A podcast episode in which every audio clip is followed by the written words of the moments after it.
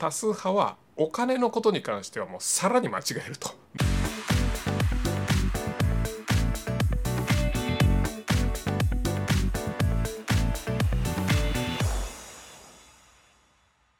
はい、えー、こんにちは、上です。今日はあどうすればお金持ちになれるかという、まあ、極めてドストレートな、しかもあのぶわっとしたね話題についてお話ししたいと思います。まあ、なんでこんな話するかっていうと、えー、この間ね、まあ、子供とあの車を乗ってた時に「パパどうすれば大人になった時におこのお金持ちになれるの?」みたいなことを、まあ、聞かれたわけですよ。ね、でああそうかとまあそんなことねあのまだ小学生だからねそんなこと聞いてくると思わないじゃないですか。ね、もうだって5歳の頃は大人になったらキュウリになりたいとか言ってた子ですよ 5歳4歳ぐらいかなキュウリかみたいなねそれがどうするお金持ちになれるのみたいなことにまあ聞き出してきてまあやっぱりいろいろねあのまあ小学生なり社会を見てきてるんでしょうね。でまあその時にあのまあまあこうじゃないのみたいなね、えー、パッと答えたんですけども、まあ、後々よくよく考えてみると、うん、どうすればねあのリッチになれるかどうすればお金持ちになれるかね実際どうなんだろうなっていうふうに考えたところなまああんまり一つの答えってないじゃないですか。うん、だけどもまあ、おそらくこれが一番重要じゃないかなっていうことをあのまあ、考えたので、えー、まあ、子供にもまた言おうと思うんですけども、まあ、その話をしたいと思います。まあ、非常にこれ結論的には簡単な話であのまあ、すぐ終わっちゃうんですけども、ま、何かっていうと、ま、人と違うことをすることこれだけだと思います。まあ、まあいろいろありますよ。いろいろあるけども、まあ、一番重要なのはこれじゃないかなと思うんですよね。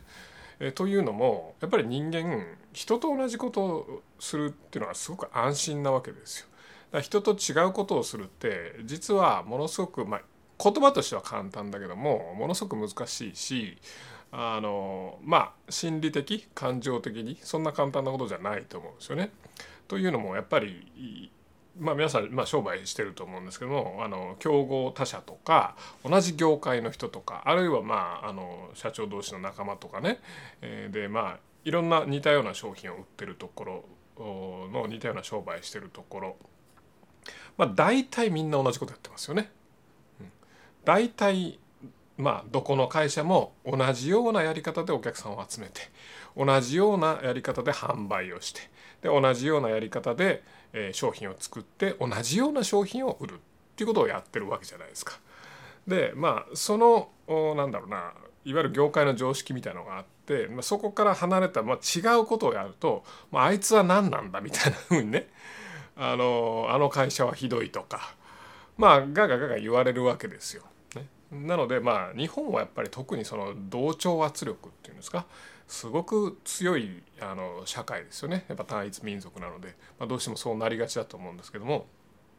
まあ、だからそんな中でその業界の常識以外のことをやるとか業界の反対のことをやるみんなと違うことをやるっていうのはまあ別に何も悪いことしてないんだけどもものすごくなんていうかねこう社会的にこう嫌がられる行為であったりするわけですよね。でもまあだからどうしてもみんなと同じことをやりたがるわけですよ。まあこれその商売に限らずだと思うんですけどもまあ学校行ったらみんな同じもので揃えたくなるしママ友とね同じようなブランドのバッグ持ちたがるし みたいなね謎の現象がまあ起きるわけですけどもまあでもよくよく考えてみるとですね、えー、おどうすればお金持ちになれるかってテーマじゃないですか。でお金持ちってまあそのね普通に考えたら分かると思うんですけど少数派なわけですよ。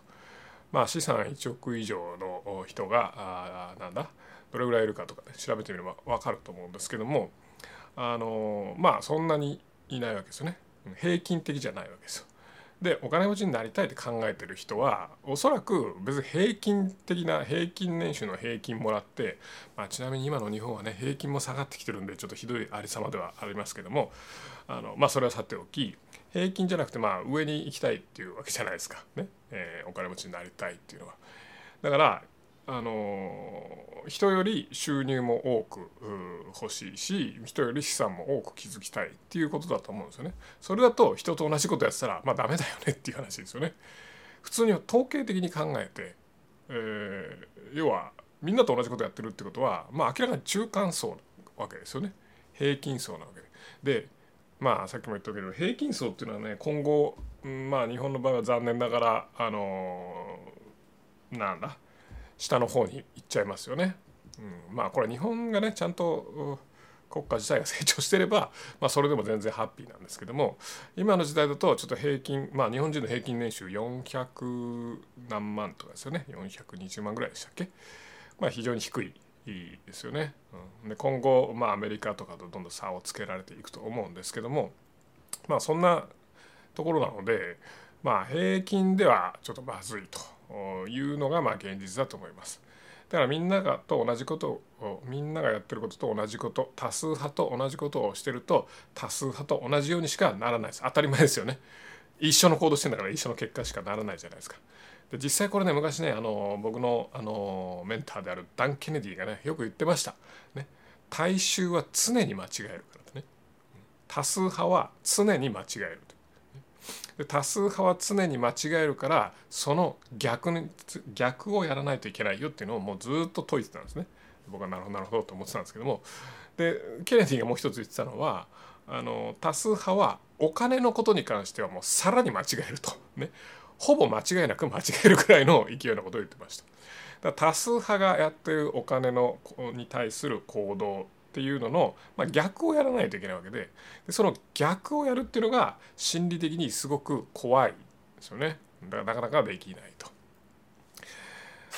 からみんながそっちに行ったら逆に行かなきゃいけないわけですからまあなかなか難しいですよね。でもよくよく考えてみると例えばあの株式投資とかねそういったのもそうだと思うんですけどもあの投資で利益を上げるためにはみんなと同じことやってたら、まあ、絶対ダメなわけですよね。うん、とあのみんなが買いたがってる時に一緒になって買ったら絶対値段高いじゃないですか。ね、でみんなが売りたがってる時に一緒になって「わあやべえ暴落したら売らなきゃ」って言ってると絶対安く売られるわけじゃないですか。ね、だからみんなが、まあ、バフェットも言ってますけどみんなが怖がってる時に積極的になってみんなが自信満々で強欲になってる時に恐怖に怯えるというね逆のことをしなきゃいけないと。いうことですよね。投資の観点から見てもそうだしビジネス事業の観点から見てもそうですよね。商売でもやっぱ他社と同じものを売ってるとあるいは似たようなものを売ってると、まあ、必ず価格競争に陥るわけですよ。ねまあ、当たり前じゃないですか。で価格競争に陥るとどうなるかっていうとまあ粗利が下がりますよね。まあ、あのものすごく利幅が下がります。で低価格なものを売らなきゃいけなくなるので低価格なものを売って利益を上げるっていうのは中小企業には無理です。ね、無理な話これ大企業だけができるビジネスですから。だからだ大切なのは中小企業で利益を上げるね、まあ、我々がこう利益を上げるために重要なのは高い値段を要求できるビジネスをやる、ね、要は他社より高い値段を要求できるビジネス、ね、っていうのをやるのが非常に重要なわけです。あのまあご存知キーエンスなんかまさにそうですよね。キーエンスの部品がまあ高いわけですけどもキーエンスしか売ってないから もう買うしかないわけですよ。ね、であの他社とは違う商品を売って莫大な利益を上げてるわけです。で他のね、まあ、似たようなの部品作る会社いっぱいあるわけじゃないですか。だけどもその競合会社どんなことをやってるかどんなことをやってるかっていうと同じ商品売ってるわけですよ。みんな似たような商品売っててしかも同じ売り方で売ってるわけです、ね、それは価格競争起きるわなっていうね、うん、だって隣にあるんですよ、まあ、カタログとかで。隣同士にあるんですよ、うん、それは価格競争絶対起きます、ね、一方キーエンスは何してるかっていうと販売のやり方も違うしあの商品の作り方もまあ商品そのものも全然違うわけですよね、うん、だからもう全然あのあの業界だと一般的に代理店販売っていうのがあの普通らしいんですよね。だからあのメーカーはその販売網を持たずに代理店に売らせると。そうするとあのまあいろんなメーカーあるじゃないですか。でも代理店まあいろんなメーカーの部品をこう揃えますよね。揃えて店で行くと、ね、お客さんに。そしたらまあ似たような商品なんですよそれは価格競争起きるわなって。一方キーエンスはあのまあ営業マンあそこ営業がねすごい年収が高いっていうので有名ですけども営業マンが直接行って、まあ、コンサルティングとかするわけですよ。コンサルティング営業するわけです。そして相手のその工場の課題を見出して相手が気づいてないような課題を見出してでそれを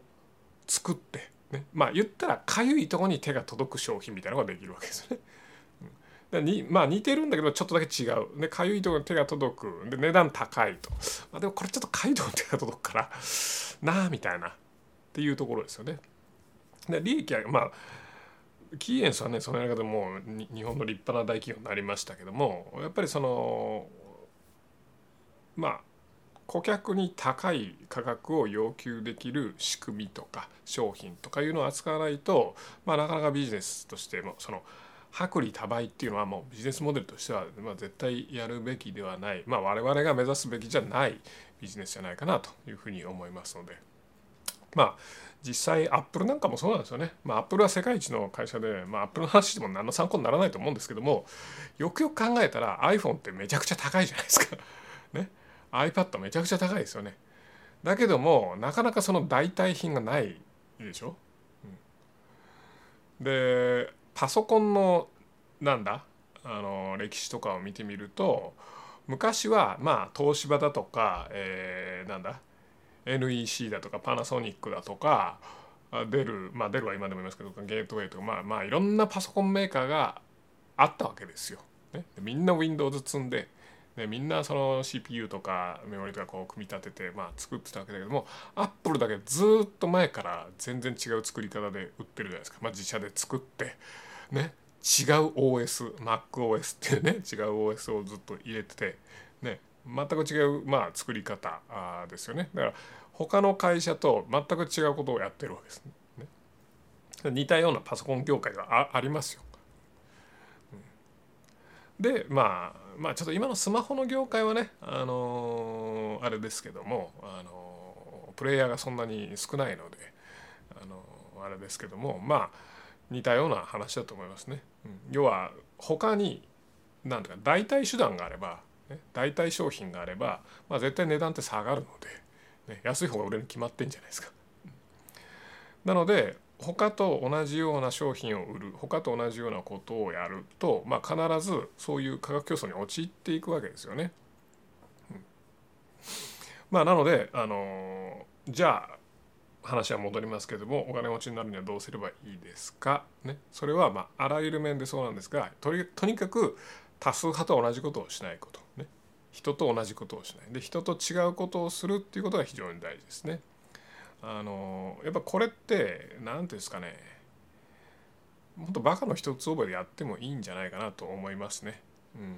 実際僕そのダン・ケネディの詩を忠実に、えー、守りましてね。あのまあ昔うちはこの教材販売とかやってたんですけども昔からそのインターネットをね使って販売してるわけだから別にデジタルコンテンツでね売ってもいいわけじゃないですか。ビデオ MP4 とか、ね、PDF とかで売ってもいいんだけども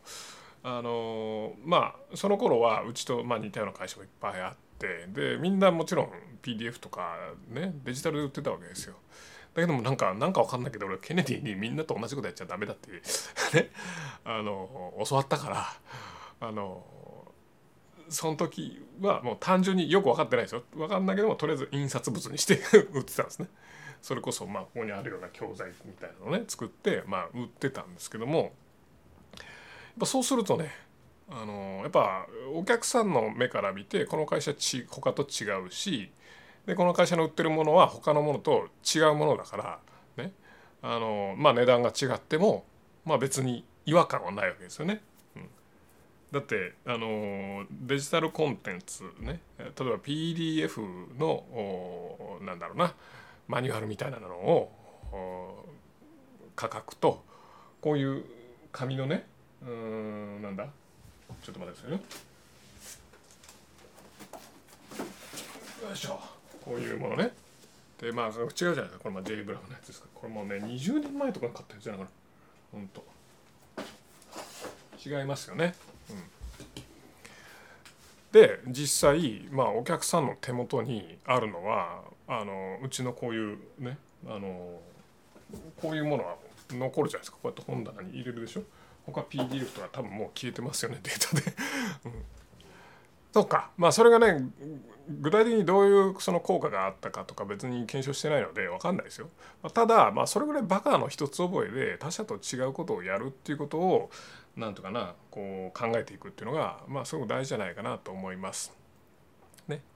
まあそもそも人と同じことをして人より多く稼ぎたいっていやいやみたいなね それはちょっとね都合良すぎないですかっていう話ですよね。まあ、なので、えー、他人と違うことをするこれは勇気の問題ですね。頭の良さとかそういう問題じゃないと思います。他人と違うことをする勇気を持ちましょうとね。他人と違う意見を持つ、まあ、勇気を持つね。そういうコミュニティとか教会からね村八分にされる、まあ、可能性あります。まあでもいいんですよそれで。ね。あの平均値はダメなんで、ね、だから村八分される勇気を持って、ね、まあ打足ですけどもどこの業界も今ナンバーワンって、まあ、大抵1世代前の、まあ、異端児っていうケースが多いと思いますよね。うん、まあ調べてみてください。今では常識だからねその会社のやり方とかその会社の商品とかその会社の売り方常識だからあれだけども、ね、経営の仕方とかもそうだし一昔前その会社がそのその業界の中でもう新参者だった頃は、まあ、明らかに異端児だったっていうことが、まあ、すごく多いと思います。まあまああのちょっと調べてみたら いいんじゃないでしょうか。はい。まあとにかく人と違うことをやるね。多数派と同じことをしない人と違うということの勇気を持つということが、まあ、お金持ちになる一番の大事な要素じゃないかなと思いました。はいそれでは後で子供にも言っときます。っていうかマイクがスイッチオフになってる。おいこれなんだよ。まあこっちで撮れてるんでね。ちょっとごめんなさいね。今日は多分音声ちょっと悪いかもしれないけど。はあこんなんか意味ねえなこの。よいしょ。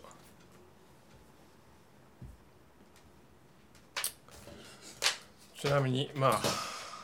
まあちなみにこれ参りましたよね。このこれこの音声最高にいいです。ね。タスカム1万か2万ぐらいしますけども、うん、ぜひぜひ。ちなみにね最近ね。えまたつまんない話していいですか？これ買ったんですけどね。これいいですね。これ。これ何かっていうとタイマーなのね。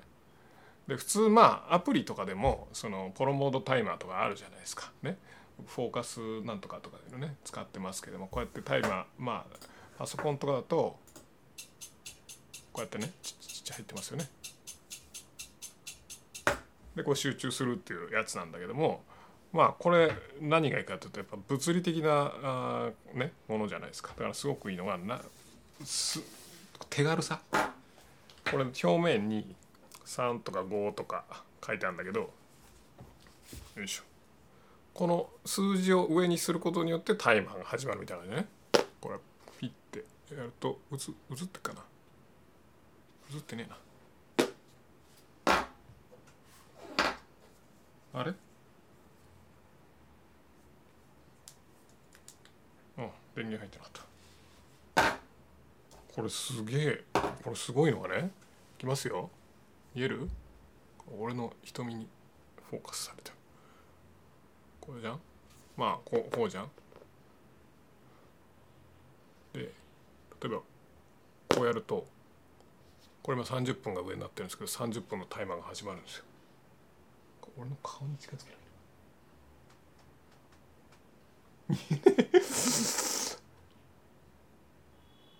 い。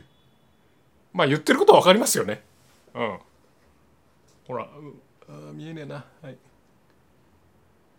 全然フォーカス当たんない。当たった？うん。これだから俺いくでしょ30でしょ？こうやってやるとはいならないね。なってんのか。あなってたなった。ごめん。それ10分だからなんかで終わったらピピピってなるんですけどもあの3分とか5分とかあるのがすごくミソで。やる気ない時あるじゃないですか。ね、まあ、あのこれ僕もこのね YouTube 働かなあかんなとか思う時あるじゃないですか。そういう時に、まあ、とりあえずやろうっていうので3分とか5分とかでポンってやってるとすごくいいです。しかもこれもうこの手軽さですから。これでできる。まあ映ってないけどね。映ってないけどまあノリ的にはだからもう本当にだからもうこれでしょ。だからこれでできるから。これで始まってるから。これはね正直2個買った、うん。まあ、3個目も買おうかな。1個まあね、えー、自分の仕事場とあとあのー、沖縄の部屋に買ってもう1個買おうかなぐらいの勢いではあります。非常におすすめ。はい。